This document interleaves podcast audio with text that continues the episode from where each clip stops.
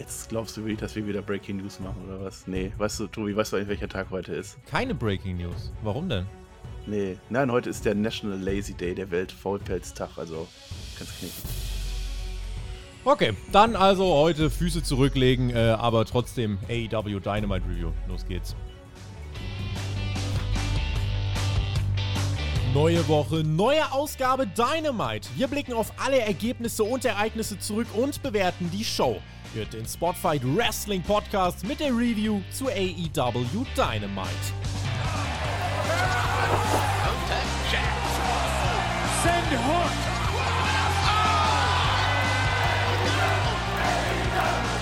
Donnerstag, 10. August 2023. Es ist der Tag, an dem sich Orange Cassidy ganz besonders freut, weil er heute umso weniger machen muss.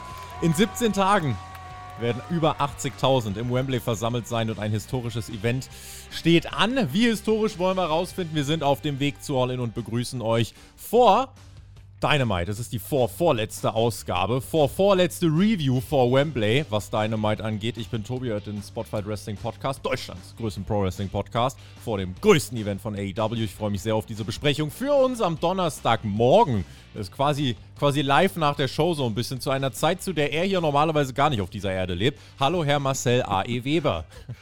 Äh, hallo, ja, ich wusste gar nicht, dass es diese Zeit überhaupt gibt, ne? Weltfaulpelztag. Also da könnt, kannst du gar nicht erwarten. Orange Cassidy war nicht mal in der Show dabei. Also insofern, der nimmt das wenigstens doch ernst hier. Hm, wenigstens das. Bald sind wir in London, da gibt es eine Fanparty. Ich darf euch heute mitteilen, diese Fanparty ist ausverkauft. Restlos ausverkauft. Es gibt kein Ticket mehr. Das Clubhouse ist voll. Vielen lieben Dank an alle, die sich bemüht haben um eine Karte. Freuen uns auf einen tollen Abend. Einfach mal, Marcel, auch geil, oder? Einfach Ist mal mit. Wrestling-Fans, äh, über 150 Wrestling-Fans, einen Club mitten in London voll gemacht, weil halt Wrestling ist. Jetzt kann ich doch nicht vorbeikommen. Ich habe gedacht, wenn nicht ausverkauft ist, ich wäre dann der Letzte, aber nö, dann, dann bleibe ich halt da. Ne, aber es ist geil, ich freue mich drauf. Ja, wir gucken das ja auf alle Fälle auch hier live in verschiedenen Formaten und es wird natürlich Live-Review alles geben, das macht ihr dann sogar noch, ne? Vor Ort, es wird krass werden. London, London will kommen. Ich ja nicht, weil jetzt ist ja ausverkauft. Wir gucken mal, wie schnell wir aus dem Stadion kommen. Also Plan ist auf jeden Fall, wir werden Material vor Ort aufzeichnen. Es kann aber auch sein, das wird sich einfach von der Logistik her ergeben, dass wir sonst auch, weil der Flieger irgendwann auch wieder fliegen möchte, Montagmorgen oder so, dass wir das Ganze auch Montagabend einfach live machen. Denn wir haben uns alle noch den Montag als Urlaubstag genommen, den brauchen wir auch als Puffer. Aber in irgendeiner Art und Weise werden wir uns nach All-In melden, sei es per Handy, sei es per Livestream am Montagabend. Dazu werdet ihr die Information natürlich noch bekommen. Also, wo wir am 27. August sind, das wissen wir. Aber Sag mal, wo sind wir denn hier gelandet?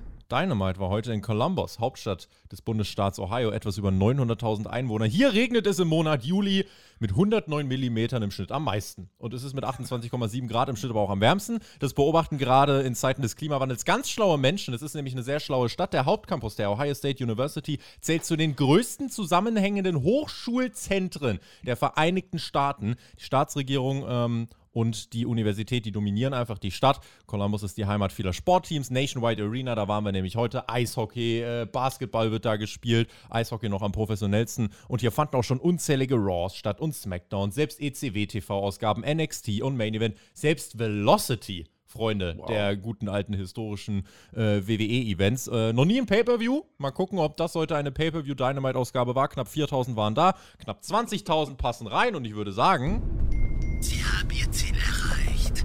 Ach, hier sind wir gelandet. Und damit können wir reingehen in die Show. Es dauert keine 10 Sekunden nach dem Intro, da sind wir schon im Anfangssegment. Da steht die Jericho Appreciation Society im Ring. Schmuck und schnörkellos holt der Daddy Magic den Jericho heraus. Wir sehen, was letzte Woche passiert ist. Jericho hat Don Callis und dessen Eingriff ausgenutzt zum Sieg gegen seine eigenen Mannen. Und da steht er hier nun im weinroten Anzug, schwarzes Hemd. Nicht als Rockstar oder Demogod will er zur Masse sprechen, sondern als Freund. Und Danny Garcia unterbittet das sofort und sagt, kannst du bitte mal die Fresse halten, nicht ungefragt drauf losreden und uns einfach mal zuhören.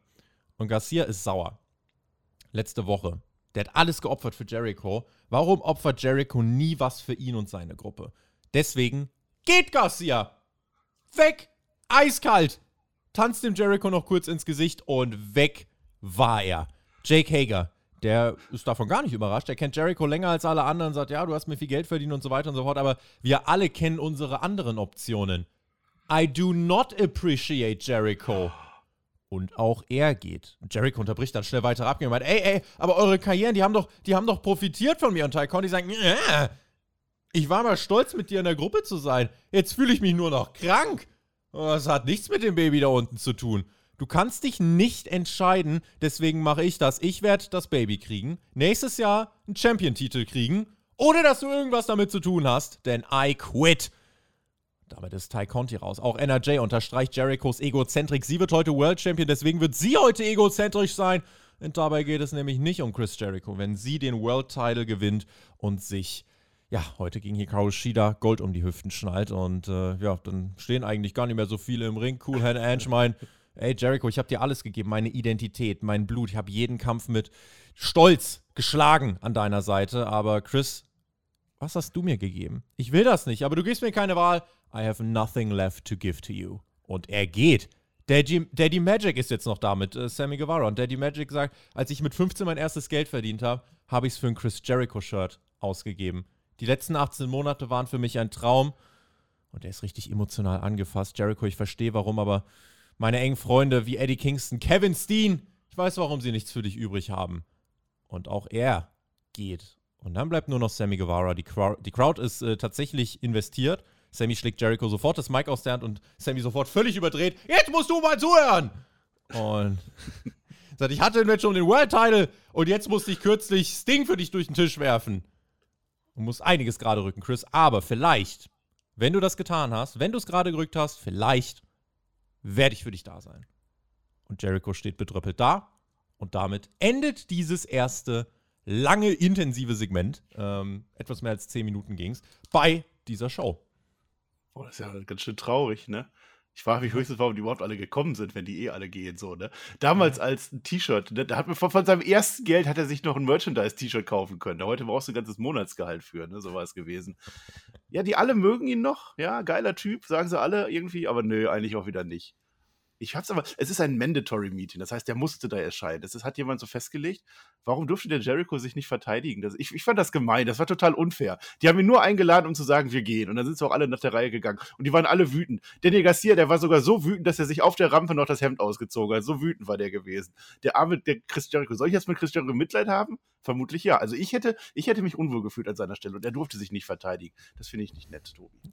Ja, der Chris Jericho hatte so viel Redeanteile in dieser ersten Promo wie du gerade, als ich sie gerecapt habe. Also ja, er war wirklich. ja wirklich, stand da einfach nur. Willst du jetzt auch gehen? Steh doch auf! ich mach das alleine! An. Du hast Weinrot an, ich hab keinen Bock mehr drauf! Ja, ich zieh's nein. auch gleich aus. Nein, ja. das, nein, und tanz bitte auch jetzt gerade nicht. Das heben wir uns für nach der Aufnahme auf. Nein, aber das war ein, das war ein Segment, was ja noch ein bisschen weitergeführt worden ist. Backstage, Renee steht dann dort, fragt sofort Jericho, aber Don Callis fängt ihn ab und sagt, es tut mir unfassbar leid, ey, wenn ich irgendwas damit zu tun habe, aber Nein, Jericho sagt Stopp. Ich habe jetzt eine Antwort bezüglich der Don Callis Family. Nächste Woche kriegst du die. Und, und Callis, oh, okay, ich bereite alles vor. Das heißt, nächste Woche kommt ja. dann was mit Jericho und Don Callis. Da können wir uns dann fragen, okay, was passiert da? Was hat es auch mit dem Pay-Per-View zu tun? Mit All In oder mit All Out? Am Ende des Tages finde ich aber, die JAS so jetzt aufzulösen, das war ein richtiger Schritt, weil sie hatte eigentlich, was hatte sie denn noch für ein Ziel, warum war sie da? Es war am Ende jetzt sehr schnörkellos insgesamt gelöst. Ich glaube, 2.0, Jake Hager, die werden vielleicht jetzt nicht mehr das allerleichteste Leben bei AW haben, die könnten untergehen. Danny Garcia hat man hochgebracht mit dieser Gruppierung, Sammy Guevara bleibt sogar noch so halb an Jerichos Seite, Ty Conti kriegt ein Kind und NRJ, ja, die kommt, glaube ich, auch allein klar. Und ja, so, so würde ich für mich eigentlich die ersten, die ersten 15 Minuten der Show für mich zusammenfassen. Ja, ist die denn jetzt aufgelöst? Das ist ja die Frage. Im Main Event müssen wir gleich auch nochmal gucken. Also vielleicht mhm. ist es ja nur keine Jericho Appreciation Society mehr, sondern eine generell Society. Appreciation Society. Eine Society einfach nur, eine S. Das weiß ich nicht. Mit Tai Conti haben wir natürlich clever gelöst. Ich meine, die muss ja jetzt dann tatsächlich so ein Kind mal irgendwann rauskriegen. Ne? Hilft ja nichts. Und dann ist sie dann jetzt wohl weg. Und wenn sie wiederkommt, nein, sie wird nicht Champion werden, aber sie kann sich das gerne vornehmen. Das ist in Ordnung. Chris Jericho kann ja nur nächste Woche antworten. Also wer jetzt gehofft hätte, er antwortet diese Woche, er durfte ja nicht. Da ist, der ist doch der Lieber an der Stelle. Ne? Die anderen haben alle gesagt, du darfst nichts sagen, wir wollen dir auch gar nicht zuhören. Wir gehen jetzt einfach weg, wir, wir appreciaten uns jetzt alle gegenseitig ärgerlich. Sammy Guevara ist am Ende sogar auch gegangen. Es ist traurig. Das war's. Ende aus. Es war nicht die Atmosphäre für eine gesittete, rationale Diskussion. Es war alle drauf und dann alle weg. Ja. Ja. Genau, das war, das war so ein Mandatory Meeting, war einfach, wo vorher schon klar stand, was, was passiert. Also das war, das, das war kein Meeting, das war eine Anklage oder irgendwie sowas. Oder schon ein Urteil. Eine Hinrichtung war das. So, bams, alle weg. Auf Wiedersehen, Jericho. Wir wollen dich nicht mehr. Rückblick auf Collision. FTA will, und zwar die Young Bucks, im Wembley Stadium. Da haben wir die Ankündigung bekommen. Das große dritte Rubber-Match soll dort stattfinden. Und jene Young Bucks sind jetzt am Start, treffen auf die Hardy Boys. Na, da frage ich mich ja, wer das jetzt gewinnen könnte. Es war mal ein Pay-Per-View-Match, leider kein ganz so gutes. Double or Nothing 2022. Die Hardys kommen raus mit Brother Zay und Ethan Page, was euch schon wieder zeigt, AEW, so viele Menschen wie möglich. Ich glaube, ich möchte das das Tony Khan-Syndrom taufen oder so. ähm, und ich möchte aber sagen, dieses Match war besser als das Pay-Per-View-Match, was sie hatten. Die Hardys dominieren den Start oder den Start mit ihrer klassischen Offensive. Jeff sah okay aus, nicht super gut, aber ich fand ihn okay. Wie, wie war dein Eindruck von ihm in diesem Match? Nee, er ist nicht vom Topflop runtergefallen. Das ist schon mal ein Fortschritt. Ja, war okay. Und die sind nicht vom Ring weggegangen. Ne? Ich habe mich gefreut. Das erste Mal in dieser Show, dass die Leute am Ring bleiben und nicht einfach gehen. Match war tatsächlich gut. Poetry in Motion von den Bucks gekontert, die dann aufdrehen nach der Werbung Hottech zu Jeff Hardy gegen Nick Jackson. Einmal wirklich die Hardy Greatest Hits runtergespielt. Auch der Whisper in the Wind, wenn gleich ein bisschen langsamer, aber der ging gut durch, sah wirklich äh, ordentlich aus. Die Bucks superkicken sich fast zum Sieg. Eine Shadow Machine-eske Sequenz führt zum Nearfall. Double Twist of Fate der Hardys, als dann der Jeff aufs Top Rope geht. Muss man auch mal kurz innehalten. Die Fans, wie die ausrasten, immer noch, wenn Jeff Hardy aufs Top Rope klettert und diese Swanton Bomb ansetzt. Wirklich, wirklich eine starke Reaktion. Das müssen wir unterstreichen. Ähm, wirklich, wirklich krass. Und auch als sie dann durchgeht, eins, zwei, aber Matt Jackson ist da. Ein weiterer Whisper in the Wind von Jeff wird diesmal vom Seil gekickt. Das sah rough aus, aber wirklich gut dann dadurch auch. BTE Trigger gegen Matt ähm, Hardy und es gibt dann das Cover 1, 2, 3. Ich habe eigentlich nur ein Manko an diesem Match. Und das war, dass kurz vor dem Finish Matt Jackson zwei Twist of Fates abbekommen hat und 20 Sekunden später so tut, als wäre gar nichts mehr gewesen und hier mal easy mit den Sieg äh, hilft mit einzutüten. Das war das Einzige, was ich nicht so gut fand. Ansonsten, ey, für elf Minuten Hardys gegen Bucks, weiß gar nicht, wie viel mehr da überhaupt noch drinsteckt. Ich fand das ordentlich. Die Hardys sahen so gut aus, wie es eben ging. Die Bucks brauchen natürlich den Sieg mehr, wenn sie auf FTA treffen. Hier habe ich aber nicht viel auszusetzen tatsächlich. Du hast natürlich nicht die Poetry Emotion in der Geschichte verstanden. Es ist ein Twist of Fate. Und wenn du danach noch einen Twist of Fate machst, dann stehst du wieder da, wo du vorher warst. Und deswegen kann der aufstehen, ist doch in Ordnung. Hm. Ja, was soll man da groß sagen? Ne? Kann, der, kann der Jeff Hardy, dass der immer noch krass ankommt, das ist halt eine Legende, hilft ja nichts. Kann man sagen, was man will. Sobald der irgendwo hochgeht und je höher der geht und je mehr der sich umbringt, desto mehr lieben das die Leute. Sollte er vielleicht nicht mehr so oft machen, das mit dem Umbringen vor allem. Aber Jeff Hardy, der, der ist nicht klein zu kriegen, definitiv nicht. Handshake nach dem Match, zwei der einflussreichsten Wrestling-Teams aller Zeiten, auch das kann man nicht wegdiskutieren. Und die Bucks nehmen sich ein Mikrofon, doch bevor sie was sagen können, ertönt die Musik von FTR. Sie kommen raus, es gibt den Staredown im Ring. Ich weiß nicht, wie es dir ging. Ich war fast ein bisschen entsetzt, wie ruhig die Halle war. Klar, sie holen die noch ein bisschen rein, aber eigentlich so eine riesige Paarung, aber nicht mehr so heiß, wie sie mal war, oder? Wie ging es dir? Ist, glaube ich, dann das dritte Match jetzt. Und haben die, Ja. die haben bei Rampage doch schon herausgefordert, damit sie jetzt Collision. herausfordern können. FTA, hat er gesagt, ich glaube, Matt. Und dann All In. Und dann war das Match klar. Ich meine, man kann sich mehr Mühe geben, das stimmt. Ich glaube, da hat Tony Khan drauf gehofft, dass das tatsächlich mehr zieht, ne? Also Young Bucks gegen, gegen FTA ist schon ein Klassiker irgendwie. Ich weiß nicht, ob die Halle jetzt so still war. Was mich aber wieder gefreut hat, Tony Khan sauschnell. Das waren ja fünf Sekunden oder so, da kam die Einblendung. Der hat ja scheinbar seinen, seinen Vertrag schon gehabt. Der hat gewartet. Kommen die jetzt? Kommen die jetzt? Sagen die ja oder sagen die ja? Äh, ja, und dann zack, Match-Announcement ist raus, dass er das nicht selber festlegen kann. Er hätte ja auch sagen können, ihr müsst, ne? Aber die haben gesagt, ach, lass die mal machen, ich guck mir das an. Wembley. Mhm. Hab bei Collision schon gesagt, es wäre jetzt eigentlich lächerlich, liegen gelassenes Potenzial, wenn man einfach nur ignoriert, dass es komplett pa Lager Punk gegen Lager Elite ist. Weil das könnte man ja emotional richtig aufladen. Und meine Befürchtung war, AEW sagt so, nee, nee, nee, damit haben wir gar nichts zu tun. Das ist nie passiert. Und genauso wirkte jetzt dieses Segment tatsächlich. Keine emotionale Promo, nicht irgendwie noch was da reingegeben, sondern einfach nur, wir haben ein Match und wir verkaufen ein Match und es geht nur um dieses Match. Und das ist es. Nicht Ja. mehr, nicht weniger. Klar, das in dem Fall, das ist schon durchaus prestigeträchtig und klar sind das zwei große Teams, aber es ist nicht im Ansatz, finde ich, so heiß, wie es hätte sein können. Und ich glaube, natürlich liegt es auch daran, dass alle Fans wissen, was passiert ist. Alle Fans wissen, was passiert ist. Und wenn du im Endeffekt so tust, dass, als ob nie irgendwas gewesen wäre, dann warten einige Fans drauf und, und ja, reagieren dann vielleicht nicht so hundertprozentig. Aber gut, man hat sich darauf geeinigt, das hier ist der, man hält das für den besten Weg, so wollen sie es machen. Und ja, dann, dann sollen sie es so machen. Ja, und dann werden sie Champion. Und damit blockieren sie doch ein anderes Match. Da kommen wir dann gleich doch noch dazu. Wo sich der MJF gleich auch mal aus Versehen verspricht und so. Mal gucken, dann sage ich da vielleicht noch was. Als würde ich mich nicht genug aufregen, dass Hikaru Shida eine Woche nach ihrem Titelgewinn ein random Titelmatch heute im Main Event gegen NRJ bestreitet, was so ziemlich der Nein, gleiche nein, nein, Fehler ist Das den es immer macht. Es wurde ausgelost, es ist ein Turnier. Ja, jetzt, das kommt ja jetzt Mit einem. Baum. Ja, Ja. Das kommt, ja, pass auf, das kommt ja gleich noch. AEW macht es nach einem Höhepunkt in der Women's Division immer so, dass es einfach random Titelmatches in den nächsten Wochen darauf gibt. Was hat man heute gemacht? Genau das plus. Es gibt ein Match beim Pay-Per-View. Und weil es bei den Frauen ja schon so oft Four-Way-Matches gab, dann zeigt man irgendwie ganz oft so Dynamite-Matches aus der Corona-Zeit, deswegen gibt es auch bei All In ein Four-Way-Match. Und dafür gibt es ein Turnier in den nächsten zwei Wochen. Da gibt es eine Übersicht zu. Das ist gut. Cool, dachte ich mir.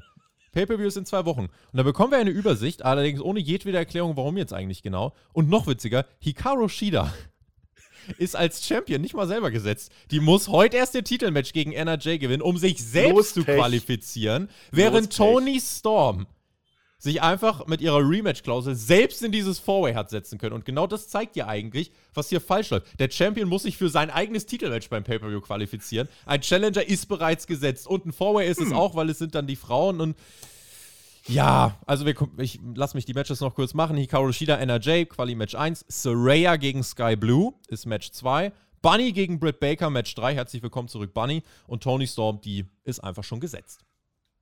Ja, hat die Glück gehabt. Hat die jetzt ihre Klausel eingezogen? Hat man das gesagt, dass sie ihre Klausel Ja. eintauscht oder war Ja. das einfach nur, es wurde ausgelost? Rematch-Klausel. Rematch-Klausel in einem Fatal Four-Way, weil sie will nicht noch eine Woche später bis All Out warten, wo es dann vielleicht eins gegen eins geht. Nein, Nein.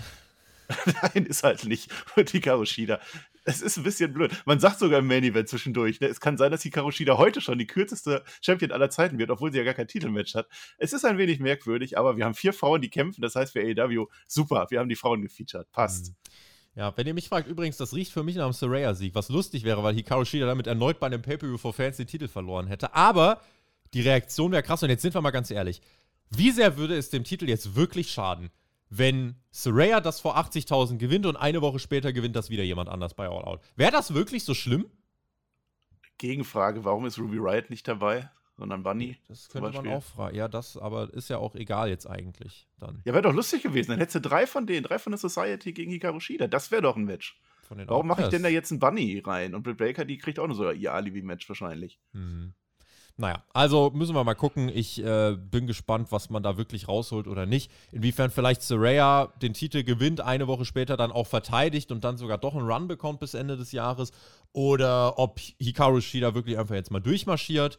Keine Ahnung, das, das muss sich zeigen. Schreibt uns gerne in die Kommentare, was ihr aus diesem Match macht, ob ihr heiß darauf seid und wen ihr vor allem als Siegerin auf dem Zettel habt. Und ob das die Women's Division wirklich nach vorne bringt oder nicht. Ja, ist, ist halt schade, dass Jimmy Hater nicht dabei ist. Da können sie ja auch nichts für. Nee, das stimmt. Das wäre eigentlich wirklich die A-Lösung gewesen. Auch hier jetzt zwei, zweieinhalb Wochen vor dem Pay-Per-View halt einfach, ja, hier ist ein Four-Way.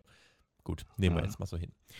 Rückblick, wie MJF Adam Cole sein Match für All-In geschenkt hat. Und dann gibt es ein Videopaket, der Max will richtig abgehen im Stripclub, äh, Stripclub eskalieren und ja, wirklich richtig tief die Löcher stopfen. Aber Adam Cole hat einen Trip in den Trampolinpark vorbereitet. Geil! Cole hat die Ja. Zeit seines Lebens und Max steht da, will sich auflösen vor Hass. Während Cole ganz nerdig aufzählt, was es hier alles gibt. Ich finde die Trampolinparks ja eigentlich auch immer ganz cool. Und Max sagt dann, äh, ich gehe Dodgeball spielen, geht Völkerball spielen. Oh. Und dann sind da ein paar Kinder und den zimmert der MJF den Ball in die Fresse links und rechts. Und immer drückt dann Spruch, ihr seid nur adoptiert, ihr Wenster. Mit deiner Mutter habe ich geschlafen. Und übrigens, ich bin dein Vater. Boom, Strike. Und am Ende liegen die Kinder wie Leichen in der Halle verteilt. Und Adam Cole sagt dann, Max, sowas macht man nicht.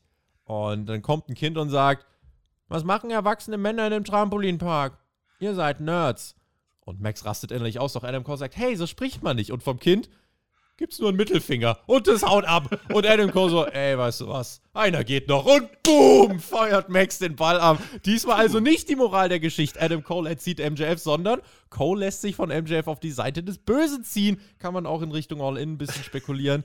Äh, Aber das war wieder, äh, ja, großartiges Segment, Ja. was soll ich sagen. Das hat mir natürlich auch gefallen. Das ist ja kein Wunder, ne? So funktioniert das doch mit der Erziehung. Man darf das doch nicht machen mit dem Mittelfinger. Das geht doch gar nicht. Zack, Nee. einen in die Fresse. Ich habe mich gefragt, war das das gleiche Mädchen, wie bei Jack Perry letzte Woche, Mhm. wo er sich hinter versteckt hat. Kann ja sein, dass sie dann auf einmal ihren Charakter geändert hat, dass sie böse geworden Das ist. gab's bei Aber Collision, weiß das es Mädchen übrigens. Das war wohl die Tochter von Christian Cage, der die, der seine eigene Tochter der Halle verwiesen hat, weil sie gefragt hat, was er eigentlich mit dem Titel macht. Gesagt, Die ist nicht akkreditiert, schafft diese Frau hier raus. Das war auch sensationell. was ein gemeiner Mann.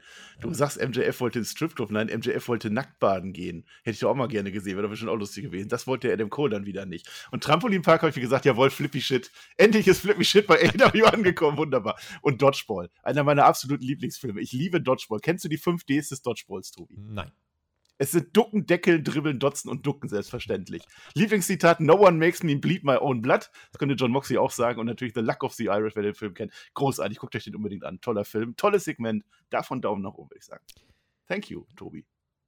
Hab, gerne, Marcel. Habe ich gerne Ja. gemacht. Also super. War auch ein Zitat aus dem Film. Ich meine dich eigentlich nicht. Okay. Wollte nur nicht spoilern. Ja. Okay, ich bedanke mich trotzdem recht herzlich. Letzte Woche gab es ein Anything Goes Match. Trent hat gewonnen. Das hat ihm auch ganz viel gebracht. Am Freitag gab es dann Parking Lot Brawl. Daher war noch brutaler. Da hat er dann wieder verloren und der BCC hat gewonnen.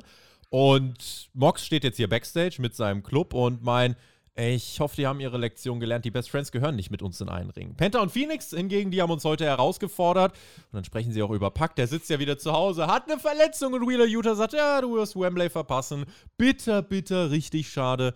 Tja, und mit Death Triangle, wir fürchten nicht den Tod. Der Tod fürchtet uns. Tja, gut. Ähm, äh, ich glaube, wir sind mal bei einer Einzelfehde Moxley gegen Jerry oder Moxley gegen Cassidy ging es eigentlich los. Aber ich glaube, davon ist eigentlich jetzt schon zwei Wochen später schon gar nichts mehr übrig gefühlt. Orange Cassidy konnte nicht am Faulpelztag arbeiten. Ja. Ey, das, wie oft soll ich dir das dann noch erklären, ne? Ja. Ich, mit dem Tod, ja klar, hat der Angst vor John Moxley, weil so viel Blut passt selbst in die Hölle da nicht rein, wahrscheinlich. Das ist der Grund. Mhm. Aber ansonsten ein bisschen wir gewinnen, haben sie gesagt. War jetzt nicht so Mhm. überragend. Nee, vor allem denke ich mir, mit einem Moxley könntest du jetzt gerade in dieser Phase deutlich mehr machen als in eine Fehde mit 185.000 Menschen und dann am Ende steht halt irgendwie ein Match. Das finde ich ist irgendwie nicht der, der Weg, wie man John Moxley in aber meinen Augen gegen am einen Gewinn Japaner, den wir jetzt noch nicht kennen. Ja, am gewinnbringsten ist er noch nicht genutzt. Gucken wir mal, was Moxley in zwei Wochen so macht. So, FTW ist Championship. FTW Championship. Wembley. Anything goes. Falls Count Anywhere. Es wurde als Wembley-Match diskutiert im, On äh, im Online-Bereich, aber äh, äh, Wo kommt das her? Recht. Nein. Jack Perry gegen Rob Van Dam. Und während der Introduction für RVD gibt es die Attacke von Perry, aber RVD der regeneriert sich schnell mit einer Körperschere und hier war dann auch auf einmal Stimmung im Kessel. Da hatten die Leute Lust drauf und RVD zeigt unfassbar harten Spinning Leg Drop aus dem Ring nach draußen auf die Barrikade gegen Jack Perry. Das war der Spot für die Werbung. Holy moly! Ja, ja, und danach muss man mit dem Headlock wieder reinkommen, ne? Mhm. Ja, wie die hat natürlich das gemacht, was er kann, was er immer macht, ist ja auch absolut in Ordnung in dem Alter. Und diesen Legdrop, ja, warum denn nicht? Kann man mal so machen. Aber warum ist das Match jetzt? Also, das, da hätte ich mir jetzt gedacht, dann machen sie es wenigstens groß. Und wenn jetzt nicht Wembley, dann zumindest noch ein paar Wochen aufbauen. Hm. Aber letzte Woche kommt AWD und diese Woche, ach, übrigens, Match, Schnips. Schade. Ja, also eine Spanne von genau sieben Tagen, äh, die man das hat äh, hochleben lassen. Nach der Werbung Ja. dominiert Perry wieder, verpasst selbst einen Rolling Thunder. Äh, der geht aber daneben, während ganz viele Stühle auch im Ring liegen. RVD sah gut aus, finde ich, auch besser als bei seinen letzten Impact-Auftritten. Also wir hatten diese Ausgabe mit Jeff Hardy und RVD, zwei Wackelkandidaten. Beide haben ihre Aus äh, Aufgabe in meinen Augen gut ausgeführt. RVD sogar noch ein bisschen besser, fand ich. Monkey Flip von RVD. Dropkick mit dem Stuhl. Rolling Thunder auf den Stuhl. Eins, zwei, Kickout. Reicht nicht. Dann will sich der Jack Perry wehren. Wirft einen Stuhl. AVD duckt sich. Bryce Ramsburg bekommt den Stuhl mitten in die Fresse und in einem der physikalisch unmöglichsten Meisterwerke bleibt der Stuhl auf dem Top Rope kleben, beziehungsweise stehen. Du bist Physiker. Wie hoch ist die Wahrscheinlichkeit, dass das passiert? Es ist in 50 Fantastilliarden Jahren Wrestling noch nie sowas Ja. passiert. Und Ja, heute haben wir diesen historischen Moment gesehen. 1 zu 50 Fantastilliarden, tatsächlich. Das ist ein instabiles Gleichgewicht. Ich habe es nicht gesehen. Ich muss es mir genau jetzt nochmal angucken. Das habe ich natürlich verpasst. Bitte, der wirft Ja. den Stuhl und der bleibt auf dem Top Rope stehen. Krass. Da fällt mir nochmal ein, Roman Reigns hat auch mal einen Stuhl geworfen, dann ist der Stuhl dann genau aufgestanden und stand dann im Ring auf einmal. Das war Das 1 hier zu war 25 Fantastilliarden. Das war größer wahrscheinlich. Ich gucke mir das nochmal an. Guck Gleich. dir das bitte nochmal Ja. an nebenbei. Und vom Top Rope wirft der RVD den Parry durch den Tisch nach draußen, aber es ist kein Referee da. Kein Arzt auch übrigens für unseren Referee. Und ja, RVD mit dem Five-Star Frog Splash und das wäre der Sieg gewesen.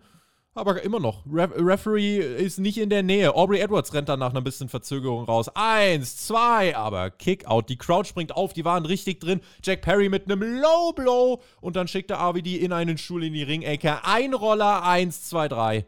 Jack Perry gewinnt, die Crowd boot. Was die Stimmung angeht, super. Ja, ja, Stimmung war super. Match war auch, war auch okay. Also dafür, dass AVD da gegen Jack Perry gekämpft hat, war das auch okay. Ich habe natürlich wieder zu kritisieren. Also erstmal Aubrey Edwards zu langsam. Hätte sie ein bisschen schneller gesprintet, ist halt ärgerlich, ne? Kann der AVD jetzt auch nicht. Das war dafür. der Spot. Jack Perry gewinnt böse, das ist in Ordnung. Er hat aber schon wieder ein anderes Outfit an. Wie wollen wir den mit dem Charakter? Jetzt hat er so ein Gelb an der Hose, an der Lederhose. Sah aus Wie wie, äh, den Logan Charakter- Paul, oder? Ja, das war auch die Logan ne? Paul-Hose. Schwarz-Gelb eigentlich ganz gut, aber wie will man dem Charakter geben? Wenn man doch gerade so am Überlegen ist, der kommt immer noch mit Beethoven rein und hat jetzt wieder eine andere Hose. Naja, und das Match selber, ich habe es ja gerade gesagt, also dann mach's doch, wenn du es machst, dann mach's doch groß. Ob das jetzt Wembley sein muss, weiß ich nicht, aber mach's zumindest größer. Was soll das hier? Wa- Was bringt das denn jetzt dem Jack Perry? Ist das jetzt so, äh, das hat ihm einen Sieg gebracht, bei dem die Leute am Ende intensiv geboot haben, weil sie den Äh, Gegner ja, haben siegen das- wollen sehen. das hast du immer. Das hätte er dann auch gegen Lee Moriarty machen können. Oder Nee, da hätte immer. die Crowd nicht reagiert, weil Lee Moriarty interessiert die Leute nicht.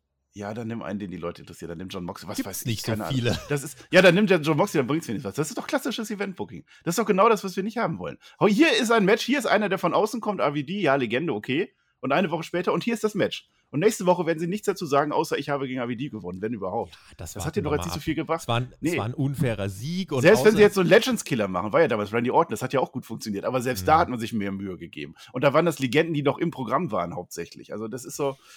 Mir hat es das jetzt ja leider nicht gegeben und ich hätte das dann anders gemacht, ehrlich gesagt. Nein, gehe geh ich dagegen und würde sagen, wenn du eine Legende einbindest und das kann man machen, dann so. Dann ist das in Ordnung. Klar, man hätte das Match noch ein bisschen größer aufbauen können, da gehe ich mit. Aber die Art und Weise, wie man das Match durchgezogen hat, wie Perry gewinnt, dass er zu einer großen Heat dann am Ende auch den Sieg bekommt, das war nicht so in Ordnung. Also da, da habe ich irgendwie gar nichts dran auszusetzen, weil eben auch ein RVD mich dafür zu positiv im Match überrascht hat, weil das Match selber dafür einfach kurzweilig war, intensiv war und Perry der Sieg, ja, der kann in der Promo super da, das Ganze aufgreifen und kann sagen, ich habe RVD besiegt und das ist doch ein schönes, äh, schönes Ding für die Vita. Nicht so groß, Ja. wie es hätte sein können, aber mu ehrlicherweise muss ich auch RVD nicht in einem großen Match bei AEW sehen. Das ist in Ordnung. Und auch wenn sie jetzt die All-In-Card damit nicht blockieren, ganz ehrlich, ein RVD muss nicht auf eine All-In-Card. Dementsprechend war Ja. das äh, in Ordnung. Das, was mich mehr gestört hat, war tatsächlich nach dem Match kein einziger Recap oder irgendwas, sondern super schnell Backstage, weil da ist ein Interview mit den Lucha Bros. Die was sagen? Ja. Richtig, gar nichts. Und das fand ich insgesamt, das war. Dann lass es wenigstens mehr wirken. Das war eigentlich meine größte Kritik, weil das hat so ein bisschen diese ganze Show, finde ich, für mich überschattet. Nichts hat den Raum bekommen, wichtig zu wirken, weil alles Segment, Match, Segment, Match, Segment, Match, Segment, Match in einer Reihenfolge durchgezogen. Und das hier war für mich der Punkt, wo das ganz klar rausgekommen ist. Ja, das ist leider generell bei Dynamite sehr, sehr oft so, ne? Dann einfach, hier ist der Sieg, wir jubeln noch, wir zeigen gar nichts mehr, manchmal eine, eine Wiederholung, manchmal auch nicht. Und hier, zack, das ist schade, weil dann machst du aus den gro großen Momenten machst du nichts, ne? Und ansonsten, es kann theoretisch sein, dass in zwei Wochen äh, Jack Perry gegen Sabu kämpft zum Beispiel. Kann ja sein, dass er nächste Woche dann rauskommt und sagt, ich hätte gerne ein Match gegen dich. Jerry Lynn Hm. sagt hier, ich habe noch eine alte ECW-Legende gefunden hier. Und dann kann er dann auch gegen Sabu kämpfen, dann wird das das gleiche Match, dann wird die Crowd auch sagen, geil, toll, hat er Heat gezogen. Aber ich glaube nicht, dass ein Jack Perry dadurch overgeht und dass er dann am Ende der große Star wird. Hm. Nicht durch sowas. So Das funktioniert liegt am leider Gimmick, glaube ich. Damit wird er gerade nicht der große Star. Ja, vielleicht Also- mal eine durchgängige Hose oder so, würde schon, Das würde schon reichen. Das wäre ein Schritt nach vorne. Ja, Backstage, was hat das Death Triangle gesagt? Äh, sie sagen, der Blackpool Combat Club ist jetzt der Blackpool Coward Club. Alex Abrahantis sagt, der Blackpool Combat Club, der will keine Matches gewinnen, der will ja nur Leute verletzen, wo ich mir dachte, you don't say, Alter. Das Sachen, die seit gefühlt schon immer. Und Penta sagt, wir zeigen jetzt, warum wir das beste Tag Team im Universum sind. Dafür hat man Perry und RVD gekürzt. Tolle Katze, Ja. wirklich. Der, der, der Blackpool Coward Club, sagt der Phoenix. Haha, lustig. Das behalten wir im Hinterkopf, von wegen mit der Competition ist wichtig. Ne? Competition will er machen. Competition, gucken wir gleich mal im, im Match. Dann direkt in die Halle, wo die Musik von MJF ertönt. Adam Cole auch gleich mit auf dem Weg. Majestic Midwest, meint der MJF. Wenn es Gerüchte über Bildmaterial gibt, wie ich den Midwest äh, irgendwie nur bezeichne als, äh, ja, sagen wir mal, äh, nicht so gut vielleicht, sondern eher so in Richtung. Dann ist das alles nur Fake. Das war auch eine KI-generierte Fake-Aussage, die ihr gerade gehört habt. Mich möge der Blitz treffen, wenn ich lüge, wenn ich sage, das hier ist der liebste Ort in den gesamten Vereinigten Staaten für mich. Oh, der Blitz trifft nicht. Ja, Adam bewiesen. Ja, Adam Cole will ein bisschen scherzen und meint im Nebensatz, ja, ja, all in, freuen wir uns groß, da werde ich dich ja besiegen. Und MJF unterbricht ihn sofort, oh, du willst ein Pro-Modell? Ja, abfahren! Du bist so ein verweichlichter Grasham, Cole. Wenn, du, wenn das die 80er wären, Hogan hätte dich geschnupft zum Frühstück. Crowd rastet komplett aus. Und er mimt Adam Cole, you noodle-armed bobblehead. Und Crowd geht komplett ab und Cole, ey, ey, ey, so wollte ich das doch gar nicht. Aber MJF, wirklich, kurz getriggert, Promo-Knopf, Beleidigung, zack, der hat Cole in drei Sätzen zerlegt. Fachgerecht. Und Hogan auch. Und ja, Hogan und auch. Du bist so weiß und blass, hat er gesagt. Ich hätte Hogan geschnupft. Ach, schön. Und der Knopf oh. und MJF, ach, du wolltest das gar nicht. Sorry, das, ich habe das, hab das missinterpretiert. Ich dachte, mm. wir machen eine klassische Promo-Wette. Traum, Großartig. wunderbar. Und Cole sagt dann, stopp, ich will kein, äh, kein Promo-Battle. Und die Crowd, buh. Cole sagt, wir werden Geschichte schreiben, aber lasst uns wirklich Geschichte schreiben. Ihr würdet euch doch alle sicher immer noch freuen, wenn wir Tag-Team-Titel holen, oder? Und Cole sagt, so hart es war, die AEW-Titel nicht zu holen, habe ich meinen Fokus auf andere Titel gerichtet. Die Ring of Honor Tag-Team-Titel. Was auch erklärt, warum wir letzte Woche ein Random Aussie Open Match bekommen haben. Und Aha. Cole meint, das Pro Wrestling, was ihr ja heute liebt und schätzt, gibt es wegen Ring of Honor. Ich bin dreifacher Ring of Honor World Champion, TV Champion. Der eine Titel, den ich aber nicht gewonnen habe, die Ring of Honor World Tag Team Titel. Und von so tollen Menschen wurden die gehalten. Kings of Wrestling, Red Dragon, Briscoe Brothers, Max. Lass uns diese Titel holen bei der All-in Zero Hour. Und MJF, Moment mal. Du willst, dass ich nicht einmal, sondern zweimal in einer Nacht wrestle, bist du eigentlich komplett pervers. Normalerweise erschlage ich jeden Menschen, der mich nur nach einem Match pro Jahr fragt. Ich dachte, der regt sich darüber auf, dass er in der Pre-Show catchen soll. Aber es ist ja mein Brochacho und ich liebe Cheap Pops. Und deswegen MJF und Adam Cole wir werden uns die ähm, ähm, Ring of Honor World Tag Team Championship Titel sichern. Die Crowd geht komplett steil und MJF als euer Drecksack. Er akzeptiert Aussie Open, Zero Hour, Wembley. Ist das in Wembley? Ist das klar, dass die Kickoff schon im Wembley stattfindet oder sind die da vielleicht dann doch Nein, das ist die Wembley Kickoff Show. Ah ja. Äh, ja, es ist natürlich, also ich finde es dadurch, dass äh, Adam Cole das persönlich macht, finde ich es gelungen, weil es passt da rein. Weil er hat einen persönlichen Grund, diese Ring of Honor Championships zu holen ja. und nicht die AEW Tag Team Champions. Das ist in Ordnung, ne? Weil dann ist es jetzt auch zwischen den beiden. MJF kann es komplett egal sein. Nicht nur die Tag Team Gürtel, sondern auch, dass es für Adam Cole wichtig ist. Aber für Adam Cole ist es wichtig. Deswegen ist das okay, dass er nicht sagt, ich möchte die AEW Titles haben. Da hat er halt Pech, weil es könnte, kann ja nicht sein, dass die jetzt gegen die FDA schon wieder, da haben sie ja gerade verloren. Das passt dann auch. Ähm, mit der Zero Hour, das hat mich gestört. Weil es kann ja sein, dass es dann in der Kickoff-Show ist. Kann aber warum sollte man dieses Match, ja, warum sollte er jetzt dieses Match aus seiner Sicht, wir machen das jetzt, wir wollen diese Gürtel. Das ist ein großes Match, wir beide gegeneinander. Aber wir schaffen es nicht auf die Card. Entscheide ich, wir machen das vor der Show. Das hat mich gestört. Ja, da kann ich dir gleich was zu erklären. Lass uns den Rest des Segments noch abgrasen. Bevor das nämlich vorbei ist, kommt noch Roderick Strong heraus und sagt, ich kann das nicht glauben, Adam. Ich kann, ich, ich bin empört. Warum nicht mit einer Ring of Honor Legende und deinem Freund mir diese Titel gewinnen, sondern mit MJF? Und MJF, genauso fachgerecht wie er Adam Cole und Hulk Hogan seziert hat, macht er den Roderick Strong kaputt. Weirdo Jealous Ex-Girlfriend Vibe, sagt er dem. Mach das, was jeder von euch machen würde. Setz dich in ein Auto, fahr nach Hause, geh die Treppe hoch, schlag die Tür zu, spring in dein Bett, weine dein Hello Kitty Kissen, steck dir Kopfhörer rein, hör Taylor Swift and shake it off, you blam bitch. Und die Crowd wirklich geht komplett steil. Roderick, äh, Roderick Strong will irgendwas sagen, aber die Crowd ist so overexcited, dass sie es überhaupt nicht mehr juckt. Adam Cole steht entgeistert im Ring. Crowd chanted, shake it off, shake it off. Und Roderick Strong sagt, Adam, lässt du das wirklich gerade einfach passieren? Nevermind, The Kingdom letzte Woche hatten recht, du warst nie mein richtiger Freund. Matt Taven und Mike Bennett kommen raus, Excalibur erklärt auch, das waren vor langer Zeit die Freunde von Roderick Strong bei Ring of Honor. Cole dreht sich um, schubst MJF und die Crowd, dem bleibt der Atem im Hals stecken. MJF guckt ganz böse und Cole wenige Sekunden nach seinem Schubser bereut er sofort. Fünf Sekunden später entschuldigt er sich direkt schon wieder. Sagt, nein, nein, das war, war nicht so gemeint. Und MJF umarmt Adam Cole. Sagt, ja, ja, komm, kümmere dich um deine Freunde. Und da hätte man denken können, oh, was passiert jetzt? Aber er steht im Ring, ja, lässt das so dekadent über sich ergehen und so endet das Segment, wo man wieder ganz, ganz viele Ebenen reingebracht hat. Und auch Roderick Strong, finde ich, mit einer gewissen Logik noch eine Daseinsberechtigung gibt in einem, ja, insgesamt wirklich äh, tollen, tollen Segment. Ja, toll war's wieder, wie immer, was MJF und Adam Cole machen. Da bleibe ich bei. Kleines Detail hast du am Ende vergessen. Erstmal vorher nochmal mit den Tag Team Champions, ne? Das wäre ja so eine John Cena, äh, Shawn Michaels Nummer damals, was haben wir in der 23? Die sind ja auch vorher Tag Team Champions geworden und dann, na, größer können sie jetzt koexistieren. Vielleicht wird's das. Übrigens, wer das nicht weiß, ich höre genau jetzt Taylor Swift. Anders ertrage ich den Tobi dann auch nicht, ne? äh, der Roderick Strong, letzte Woche haben wir so ein bisschen gesagt, der soll mal langsam gehen, weil das so nervt oder so, aber eigentlich hat er ja recht. Dass das jetzt mit dem Kingdom erklärt wurde, so ein bisschen, das fand ich gut, weil ich wusste das zum Beispiel auch gar nicht, dass die mal früher und warum der jetzt zu denen geht, das ist ganz in Ordnung. Diese Dynamik, die entwickelt sich da jetzt. Und ich habe mir auch gedacht, Adam Cole, jetzt bist du gefordert. Das kannst du nicht einfach zulassen, dass der MJF mhm. so über den redet. Und so ein bisschen macht das ja auch. Und ich weiß nicht, macht er das jetzt? Also er verteidigt ihn und dann geht er ja sofort wieder zurück. Macht er das jetzt, weil er tatsächlich meint, dass der MJF gerade nicht recht hat, oder macht er das, weil er den MJF so ein bisschen so klein halten will, dass er am Ende wirklich, weil er seine Gedanken ja. hat, weil er am Ende tatsächlich nur einfach die Championship im Kopf hat. Das weiß ich nicht. Und was du dann, ich weiß nicht, ob wir sehen oder vergessen hast zu erwähnen, als der Adam Cole dann weggeht und wir sind fein, dreht sich der MJF an seinem Diamond Ring. Ja. Da hat er sich gedreht. Das war, der, das war ein Reflex, ob er das gewollt hat oder nicht, aber das war ein Reflex. Ich glaube nicht, dass das gut geht zwischen den beiden, Tobi. Das wird sich dann beim Pay-Per-View zeigen. Also da müssen sie ja demnach zwei Matches äh, über die Bühne bringen. Das Segment selbst, ich möchte nochmal wirklich herausheben, MJF ist unfassbar. Es ist unfassbar. Der trägt das Ganze auf eine Art und Weise, ohne ihn würde das alles nicht funktionieren. Ohne ihn hätte AEW gerade keinen heißen Act. Und ich bin mir sicher, die haben den Vertrag über 2024 hinaus schon verlängert. Mit dieser 2024er Storyline wartet jetzt schon die nächste große Story auf MJF. Der hat eine Linie, alles, was er macht, wirklich ein Weltmensch. Alles, was er macht, wird zu Gold. Es ist nicht in Worte zu fassen, wie wichtig der für diese Liga ist und wie unfassbar gut er in diesem Segment wieder abgeliefert hat und die Crowd abgeholt hat. Und der ist erst 27. Als Promoter würde ich alles geben, um diesen Mann in, die, in dieser Liga zu halten, weil, also wirklich, MJF muss man einfach nochmal gerade rausheben. Sensationell. Jetzt ja, so. zur Pre-Show.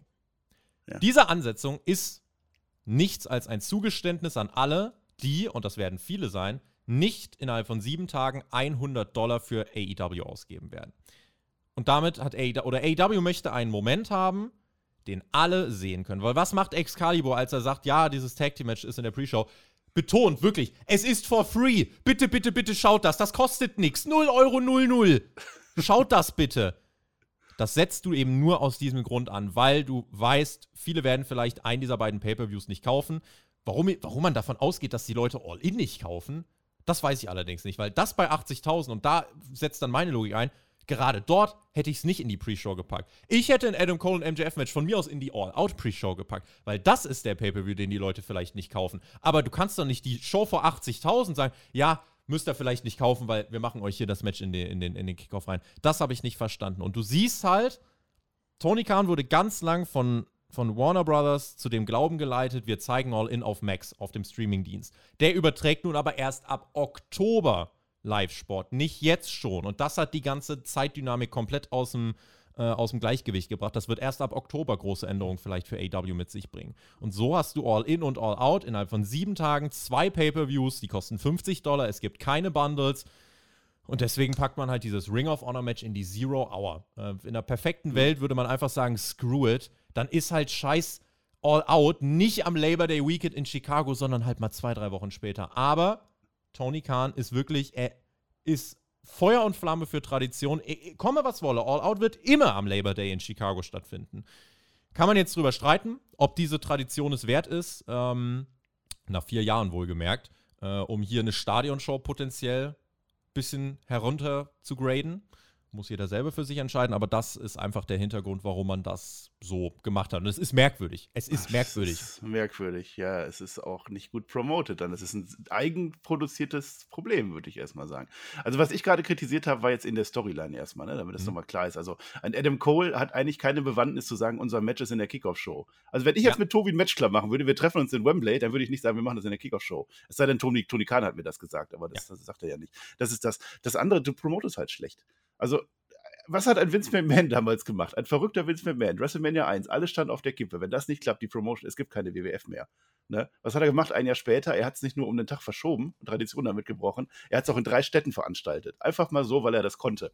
Hat jetzt auch nicht so mega gut geklappt, aber das ist halt so das Denken eines Promoters, der am Ende eine riesen Company aufbaut. Tony Khan sagt sich, das ist mir jetzt heilig. Wir waren jetzt drei, vier Mal an diesem Wochenende in Chicago, also sind wir wieder in Chicago. Das mit Wembley ist ja so, dass da dieses Jubiläum ist, deswegen ging das auch nicht an dem Termin. Und zwei solche Events direkt hintereinander, es ist oft genug angesprochen worden, hier und im Hauptkampf, Das funktioniert nicht. Du kannst ja jetzt noch nicht groß für All-Out promoten. Du kannst ja nicht sagen, das Match, ach, Wembley brauchen wir das nicht, das machen wir dann eine Woche später oder so. Es ist sehr schwierig. Ich weiß nicht, ob das gelingt. Und sowas zeigt mir dann auch, dass es eigentlich nicht gelingen kann. Welcher Promoter denkt denn so, dass das Match groß genug ist, um den Leuten etwas frei hinzuwerfen? Ja, dann mach's doch bei Dynamite vorher, wenn es doch so sein soll. Also diese, diese Kick-Off-Show hat ja halt natürlich den Zweck, dass die Leute noch den Pay-Per-View kaufen, aber auch, dass die Leute das Produkt nicht komplett verfolgen, dass die da die Storys sehen. Man zeigt ja immer die Einspieler, dass die wissen, worum es gleich geht und vielleicht doch noch Bock haben. Und ansonsten das, was im Wrestling passiert, dass das so ein bisschen Bock macht, dass man sagt, oh cool, jetzt habe ich aber mhm. Bock, jetzt bin ich generell in diesem Wrestling-Vibe und möchte heute kein Football sehen. Dafür ist die da. Die ist nicht dafür da, dass Leute schon Dinge kriegen, für die die normalerweise später bezahlen würden. Und dass ja. die dann keine 100 Dollar in der Tasche haben, ja, okay, so ist es dann aber halt, dann macht diese Events nicht. Und wenn du sie machst, musst du sie promoten, dann ist es halt Pech, dann wird das halt gemacht und dass man die dann einfach verschenkt, die Matches. Ich finde das nicht gut, aber es ist eine gute Frage für die Kommentare auf alle Fälle. Mhm. Und die große Frage ist dann natürlich auch jetzt seit Wochen gewesen, okay, was wird denn jetzt die große Show? All in oder all, äh, all out? Was wird die Show, wo man richtig krass promotet? Stand jetzt, finde ich, sind beide noch nicht so krass. Also sowohl All In, hätten die nicht MJF und Adam Cole, dann wäre das im Endeffekt jetzt auch noch sehr blass und da wird sich halt jetzt innerhalb von zwei Dynamite-Ausgaben noch eine riesige Card irgendwie anstauen. Da wisst ihr schon, wie das zusammenkommen wird. Das heißt, All In ist eher so, äh, ja, hier ist es jetzt. Und für All Out trifft im Endeffekt dann auch gerade das Gleiche zu. Das heißt, anstatt wirklich zwei unfassbar, oder wenigstens, also, du hast nicht zwei unfassbar krasse Shows, du hast aber auch nicht noch, also Stand jetzt hast du nicht diese eine unfassbar krass aufgebaute Show. Es ist einfach nur 80.000 Wembley. Natürlich reicht das auch erstmal, versteht mich da nicht falsch. Aber man holt aus beiden nicht den Ansatz das Maximum raus. Und nicht aus mal einer holt man das Maximum raus. Und das ist so ein bisschen, da merkst du, es ist unfassbar schwierig. Vince McMahon hat es übrigens auch mal, ich glaube, Anfang der 90er mit irgendeiner Survivor Series und einem anderen Event versucht, Back-to-Back Pay-Per-Views. Eine ganz, ganz enge Rotation. Das hat er ein einziges Mal gemacht. Nie wieder. Warum? Weil es nicht funktioniert. Also bei den Pay-Per-View-Buys wird es große, große Einschnitte geben. Und ja, ganz ehrlich, dann wäre es besser gewesen, eine der Traditionen zu brechen. Und ob man da jetzt irgendwie fünf Jahre all in, all out, beziehungsweise ja, immer Chicago Labor Day hat, dann schiebst du es halt einmal irgendwie auf die erste Oktoberwoche. Mein Gott, aber dann hast du wenigstens zwei krasse Shows und musst nicht diesen unfassbar schweren, das darf man nicht vergessen, es ist schwer. Ja, das würden, also ich würde es auch nicht hinkriegen wahrscheinlich. Und dementsprechend, also nee, nicht wahrscheinlich, ich würde es auch nicht hinkriegen, das so promoted zu bekommen. Und dementsprechend, ähm, hätte man das einfach im Voraus anders andenken müssen. Aber gut. Ja, und früher, du musst, dann musst du doch erst recht früher anfangen. Letzte Woche haben wir das allererste Match und jetzt heute haben sie Matches auf die Karte geworfen bei Rampage. Bam, da sind sie. Nächste Woche nochmal und dann go for it. Da muss es doch eher machen. Also das ist leider nicht, es geht nicht gut. Die Show wird, die Show wird gut werden und ich kann dir sagen, was passieren wird. Es wird nach jedem zweiten Match irgendwas passieren. Irgendeiner kommt noch rein, irgendeiner greift an und das ist dann das große Match für eine Woche später. Äh, äh, schade eigentlich, ne?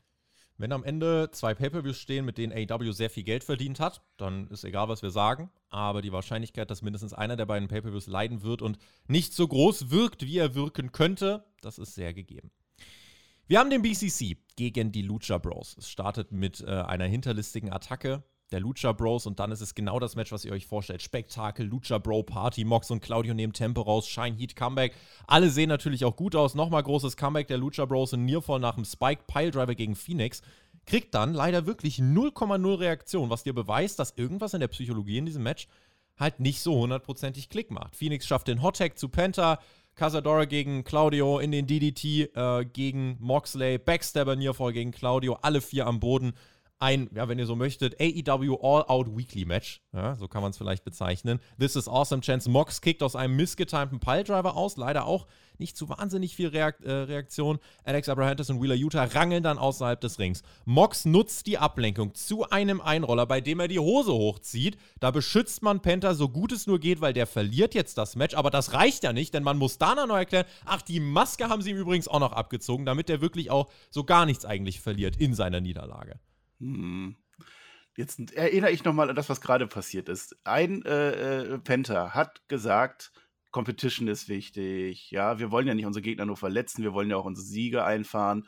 Und der gleiche Penta vor dem Match greift dann ein und macht eine Attacke auf den John Moxley. Das finde ich irgendwie nicht stringent, aber was soll's. Ja, Match, keine Ahnung. Das ist halt wieder so ein Match, was man dann da hinwirft. Jetzt sind die Lucha Brothers auf einmal gegen BCC. Meinetwegen, da wird es verschiedene Kombinationen angeben, wahrscheinlich auch bei All In und All Out. Ähm, mit der Maske, finde ich, hat man aber clever gemacht. Am Ende hat man gut geschnitten, weil die Aufmerksamkeit ist draußen bei Wheeler Utah und, und Alex Abrahantes. Die brangeln da, du hast rangeln, die, die brawlen sich da so ein bisschen rum. Und dann sieht man so im Anschnitt, wie Claudio Castagnoli in den Ring reingeht, aber noch nicht wirklich mehr. Dann sehen wir das, wie Moxie die Hose festhält. Und dann in der ersten Zeitlupe sehen wir dann erst, dass Claudio tatsächlich die Maske abgenommen hat. Deswegen, ah, konnte der Penta dann nicht. Aber auch hier, Competition ist wichtig. Warum beschützt du dann dein Gesicht? Ich dachte, die Competition ist jetzt so wichtig. Ne? Ich habe schon Wrestler gesehen, die wurde die Hose runtergezogen, die haben dann weiter gerestelt, hat die nicht gestört. Oder auch bei Frauen, dass dann oben mal was verrutscht oder so. Aber dann, die Maske ist natürlich heilig, klar. Aber dann sagt mir vorher nicht, dass die Competition so wichtig ist. Attacke nach dem Match. Claudio setzt Pentas Maske auf. Das war lustig. Harter Beatdown. BCC steht oben. Keiner hilft. Auch die Best Friends helfen nicht, weil Lazy Day, das war halt Auszeit heute und dementsprechend konnten sie nicht. Äh, ich bin ehrlich, hat sich für mich abgenutzt. Fühlt sich für mich nicht wichtig oder groß an, aber äh, Match war trotzdem gut, aber bedeutet mir persönlich halt jetzt nichts. Ja, und dann, dann hat der Claudio am Ende nicht den, den Zero Miedo gemacht, sondern hat Zero Flipping Bird gemacht. aber war lustig. Claudio Castagnoli mal mit der ja. Penta-Maske, warum denn nicht?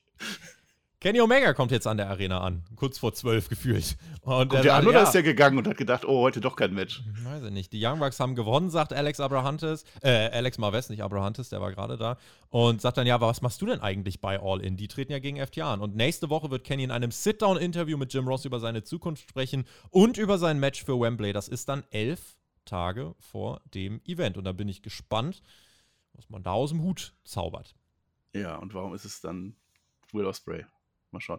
Äh, Gibt es da irgendwelche Krisen, die ich jetzt verpasst habe oder so? Äh, weil die, die waren doch jetzt alle, die Elite waren doch jetzt auch voll dabei und Young Bucks, die, die haben sich alle gefreut und Fehde bei AW bisher Großartig. Gewonnen. Und auf einmal ist Kenny Omega wieder alleine und sagt, da muss ich mir mal überlegen, was ich in Zukunft mache.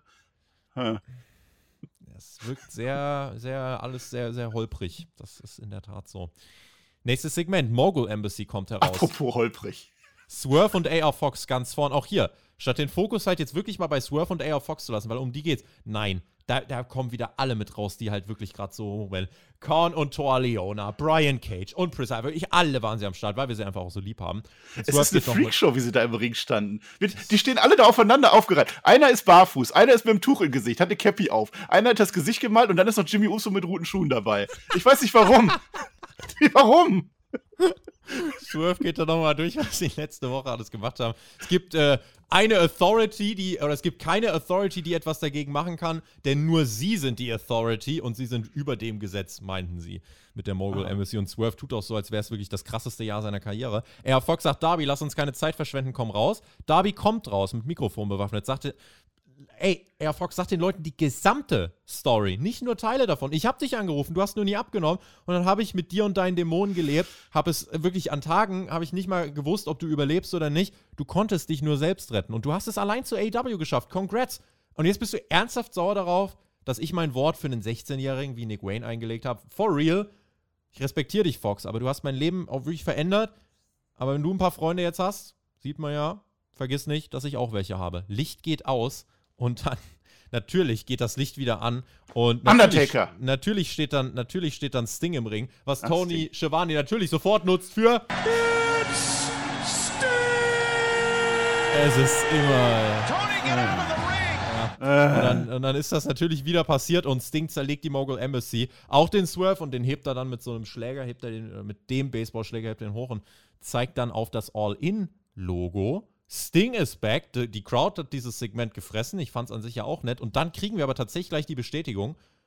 Nach diesem krassen Beatdown letzte Woche, für den Nick Wayne wirklich sich sein komplettes Blut hat austauschen lassen. Das war eine komplette Bluttransfusion. Daraus resultiert, er und Darby Allen dürfen nächste Woche gegen die Gates of Agony antreten. Und das große Pay-Per-View-Match kriegen Darby Allen und Sting gegen AR Fox und Swerve Strickland. What the fuck? Also schön, ich sehe ja. ein Sting-Match mal live. Alright. Aber hätte man da nicht ein Six-Man draus machen können? Also als Nick Wayne würde ich jetzt direkt wieder kündigen. Und wenn du denkst, es geht nicht mehr, dann geht von irgendwo ein Lichtlein aus und Sting ist wieder da.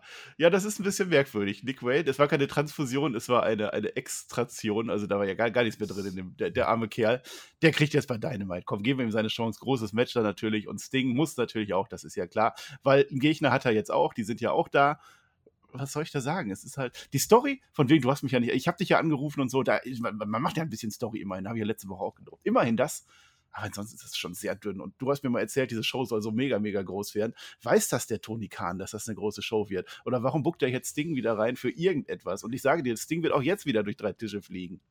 Sting ist größer als Nick Wayne. Deswegen, wenn es die größere Show ist, kannst du das so machen.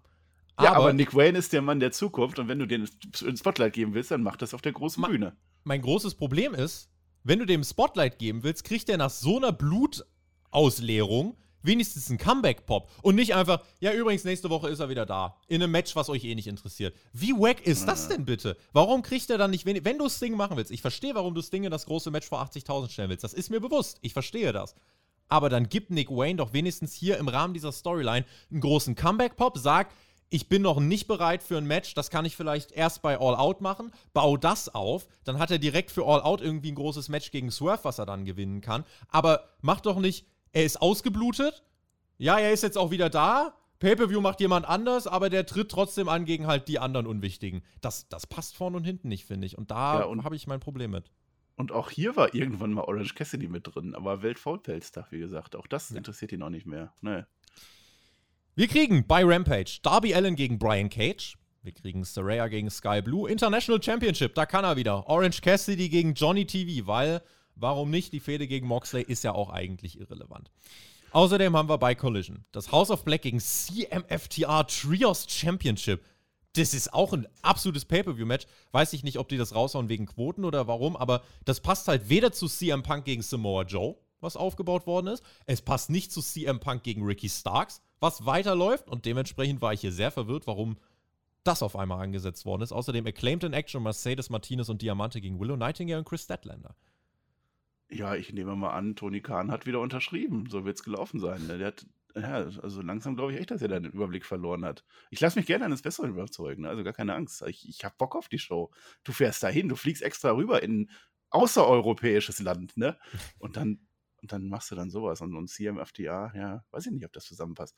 Ich weiß auch nicht, ob CM Punk gut oder böse ist. Jetzt, jetzt war er wieder gut, ne? Damals mit dem Ricky Steamboat letzte Woche und so. Dann ist er bald wieder böse. Und, äh, schade. Warum? Warum machen die das? AW Dynamite nächste Woche. MJF und Adam Cole sprechen über All In. Kenny Omega im Sit-Down-Interview mit Jim Ross. Ja, und dann haben wir Bunny gegen Britt Baker, Siegerin fährt nach London und Darby Allen und Nick Wayne gegen die Gates of Agony. Und wir kriegen dann auch nochmal die Card für All In, wie sie stand jetzt aussieht. Adam Cole MJF World Title, FTR Young Bucks Tag Team World Title, Darby Allen und Sting gegen Swerve und AR Fox. Coffin Match. Klar. Wo kam das her? Tony Storm gegen drei andere Frauen und was mich total irritiert hat, Samoa Joe gegen CM Punk, was also gut, das ist noch nicht hundertprozentig eigentlich bestätigt, wobei wir, glaube ich, bei Collision sogar schon äh, ja, die Bestätigung mehr oder weniger gekriegt haben, dass das kommt. Das hat man hier noch nicht aufgelistet. Hat man wirklich in dieser Show nur einen minimalen Clip gezeigt, dass es CM Punk gegen Samoa Joe um den Real World Title bei All In geben soll. Fand ich auch ein bisschen komisch, weil das ist halt so das dieses, auch, wir ignorieren das, das einfach komplett. Nee, das weiß ich nicht, aber so einfach dieses, wir ignorieren Dinge manchmal einfach komplett, weil, äh, cannot, kann ich nicht kommentieren. Nee. Ist einfach so. Und das. Nee, das ah. sagen die bei Collision. Ist ja auch eine andere Show. Da ist ja auch CM Punk. Ja, aber dann heißt es im gleichen Atemzug, ja, es gibt nicht Collision gegen Dynamite und dann, also, man ignoriert es, aber es ist auch keine Story, es ist keine Erklärung, sondern du musst es Tobi, einfach hinnehmen. Tobi, du riechst dich wieder auf. Sei doch nicht immer so negativ. Es gibt noch ausreichend viele Gürtel und Championships und generell. Ja. Die kann man alle noch verteidigen lassen und dann kriegst du die Karte schon noch voll, keine Angst. Und es gibt auch noch ausreichend viel jetzt hier zu besprechen, wobei, äh, nein. Main Event, Hikaru Shida gewann letzte Woche den Titel, also verteidigt sie ihn eine Woche später gegen NRJ, die letzte Woche Sky Blue bei Rampage besiegt hat. Deswegen darf sie jetzt um den Titel herausfordern. 2.0 an der Seite von NRJ. Also es ist eine, weiter eine Society. Also doch. Und dann habe ich mich gefragt, wo sind die anderen? Sind ja. die jetzt doch nicht dahinter? Alles gelogen am Anfang. Mhm. Hikaru Shida hat wieder Gold, die Crowd hatte Bock, war drin.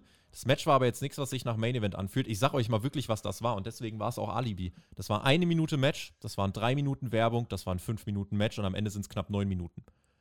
Wow. Cleane Titelverteidigung von Shida, zuvor natürlich NRJ so gut wie möglich dargestellt, Near Falls und hast du nicht gesehen. Und am Ende pinnt Shida die Anna nach einem Katana und Angelo Parker greift in den Ring an NRJs Hand und fuchtelt da einfach so ein bisschen rum. Völlig konfus, Ref zählt einfach durch ganz merkwürdiges Finish. Und Shida gewinnt, ist damit jetzt der ganz große Superstar und steht im Wembley-Match um ihren eigenen Titel. Herzlichen Glückwunsch. Ja, wäre ja auch blöd, wenn nicht, ne? Eigentlich wäre es dann schon spannend gewesen, ne? Dass man sagen kann, oh, groß, ne? Jetzt verliert die dann und ne, war ja nicht.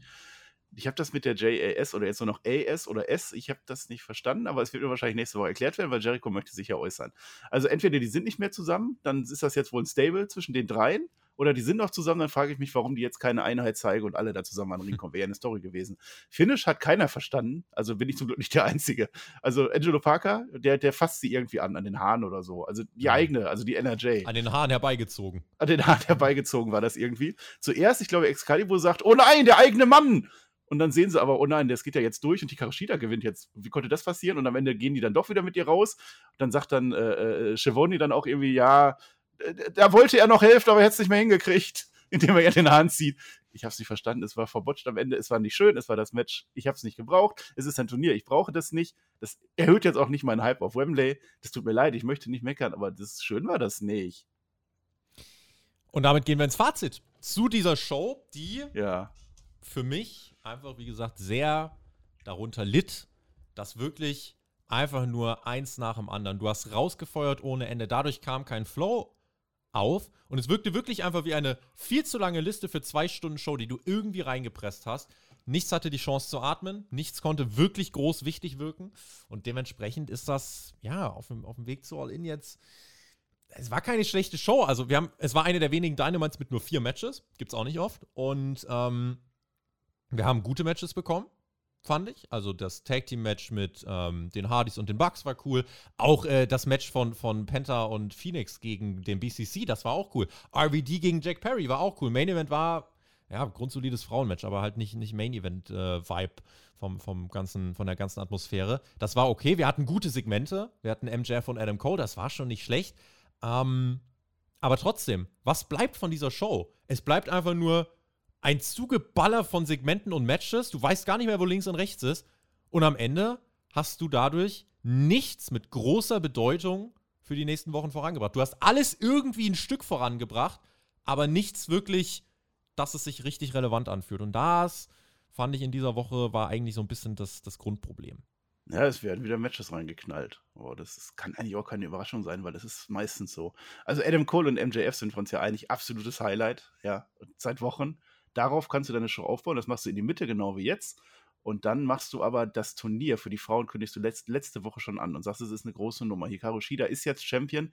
Kann sie es schaffen? Ist sie die Starke, die sich jetzt durchsetzen kann und dann nicht gegen NRJ, sondern direkt gegen Saraya? Schafft sie das oder schafft sie das nicht? Das kündigst du an und das machst du dann in diese Show rein. Mit der JAS machst du das so, dass die dann NRJ zum Ring begleiten. Direkt danach, nach dem Segment, machst du NRJ gegen Britt Baker oder wen auch immer, wo sie ebenfalls verliert. Und dann ist die Frage, kommen die jetzt nochmal raus? Jericho ist weg, kommen die nochmal raus und dann geht die JAS oder die AAS geschlossen rein und begleitet sie. Dann hast du eine Story da drin. Das kannst du machen und dann machst du im Main Event selbstverständlich das groß angekündigt. Und dass du letzte Woche auch schon ankündigst und nicht sagst, äh, mal gucken, AVD gegen Jack Perry und am Ende gewinnt Jack Perry und hat ein Main Event bestritten und kann sagen, jawohl, ich bin hier der Mega-Champ. Und dann hast du eine ganz andere Show, wo dann auch ein bisschen drauf Wert gelegt wird und nicht einfach so ratz die Fatz die Fatz und am Ende kämpft dann noch irgendwann John Moxley, der muss dann auch noch mit rein und dann haben wir keine Richtig. Story drin in dieser Nacht.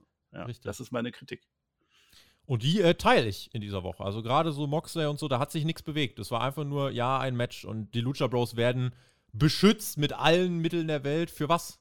So, für, für, für was passiert das? Warum? So, dadurch, keiner, keiner ist jetzt investierter in die Lucha Bros dadurch. Doch, der muss doch jetzt seine Maske zurückholen nächste Woche. Maske. Und zwar in einem kompetitiven Match. Er will ja jetzt nicht den John Moxley ver verprügeln. Er will ja ein Match haben, hat er ja gesagt, kompetitiv. Schreibt uns in die Kommentare, wie ihr diese Show fandet. Waren wir zu kritisch? Dann schreibt uns das bitte auf. Wir wollen mit euch diskutieren. Wir wollen Reibung, denn wo Reibung ist, dort entsteht Wärme. Das wird euch der Physiker an meiner Seite so erklären können. Ich verabschiede mich und gebe die Schlussworte an Herrn A.E. Weber. Verbleibe selbst mit GW Genießt Wrestling noch zweimal Dynamite. Und dann ist All In. Ich bin sehr gespannt, wen es betrifft. Wir hören uns gern auch bei Collision am Wochenende wieder und gucken mal, was man dort noch aufbaut und wie man es dann nächste Woche bei Dynamite verschweigt oder auch nicht. Das werden wir einfach mal sehen. Marcel, du hast die Schlussworte. Ich verbleibe. GW sagt Tschüss und bis zum nächsten Mal. Das ist sehr nett. Raw und SmackDown habe ich sie nicht. Hier darf ich noch mal was sagen. Jetzt habe ich einen neuen Spitznamen, AE Weber. Haha, witzig. Dann lade ich dich mal rein. Dann bist du dann der NKXT. Haha, dann kommst du zum NXT-Talk. Schon auch sehr witzig. Ich wünsche euch allen noch eine wunderschöne Restwoche. Wenn euch Dynamite gefallen hat, schreibt's rein. Überzeugt uns. Wir fanden es beide heute nicht so toll. Wembley wird toll werden, aber ob es so groß wird, ich bezweifle das ja leider nach wie vor. Ansonsten schöne Woche. Freut euch des Lebens. Spotlight bleibt dran. Tobi ist weg. Ich sage Dankeschön und auf Wiedersehen.